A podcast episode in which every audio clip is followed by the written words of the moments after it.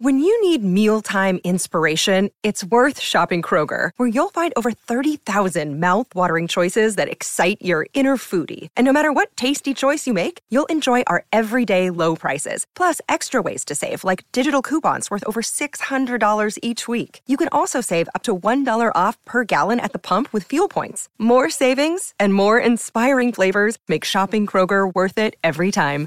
Kroger, fresh for everyone. Fuel restrictions apply. Justo a la medianoche del 31 de diciembre 2007 y recién iniciado el 2008, decenas de miles de cohetes iluminaban la noche caraqueña. Pero, y mientras la mayoría celebraba, Francisco Calderón permanecía atento en el balcón de su casa y cámara en mano. Igual a un cazador, acechando a su presa, y con el dedo listo en el disparador, siguió la trayectoria de un cohetón en particular mientras ascendía velozmente, y justo cuando la punta rojiza anaranjada ya alcanzaba el tope de su trayectoria, sucedió algo insólito. Un destello de luz, azul violeta, casi extraterrena, súbitamente descendió desde muy alto y recto como una flecha, caería sobre aquella punta del cohetón haciéndolo estallar. Algo tan insólito como inexplicable, que, y tras haber examinado nosotros varias veces esas imágenes junto con otros colegas, seguimos sin explicarnos cómo y por qué ocurre tan desconcertante como enigmático fenómeno lumínico. Uno que evidentemente se manifiesta cuando ascienden los cohetes. Nuestro insólito universo. Cinco minutos recorriendo nuestro mundo sorprendente.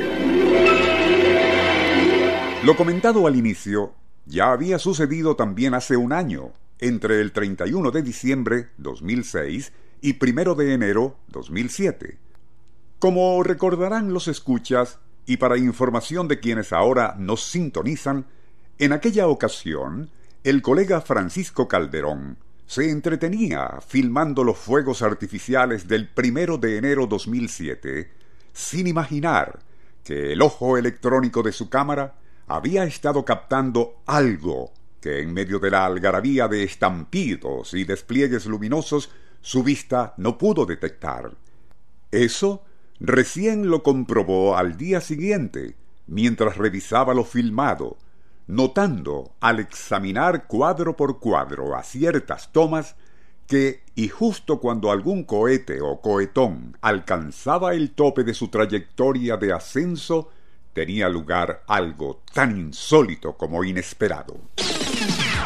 Desde muy alto surgía recto y sólido un repentino haz de luz, blanco azulado, con tintes violeta, que igual a un rayo láser enfilaba recto hacia la punta del cohete, haciéndolo estallar.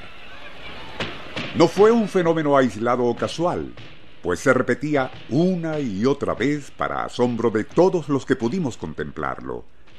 También muchos de nuestros oyentes, quienes interesados por el relato que hicimos en este programa, radiado a comienzos de enero 2007, posteriormente accedieron a nuestra página web www.niu.podomatic.com. Algunos enviaron posibles hipótesis, vinculando ese fenómeno a condiciones atmosféricas o a una variante del rayo común.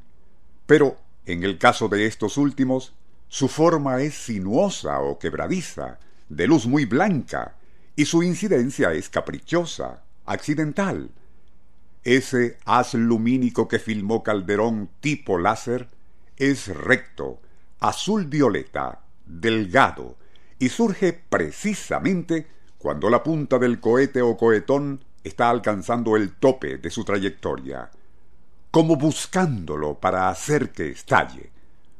Otros escuchas enviaron sus versiones de lo que podría ser el fenómeno, incluyendo al inevitable chistoso, quien nos confió que el haz lumínico azul violeta es obra de la CIA, vigilando a los fuegos artificiales venezolanos.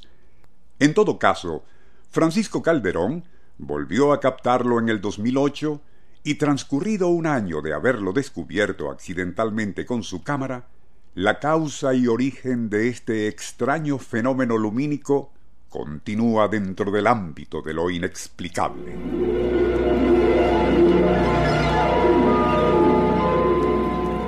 Nuestro insólito universo.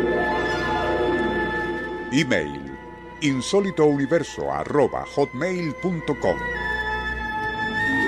Autor y productor Rafael Silva. Apoyo técnico José Soruco y Francisco Enrique Mijares. Les narró Porfirio Torres.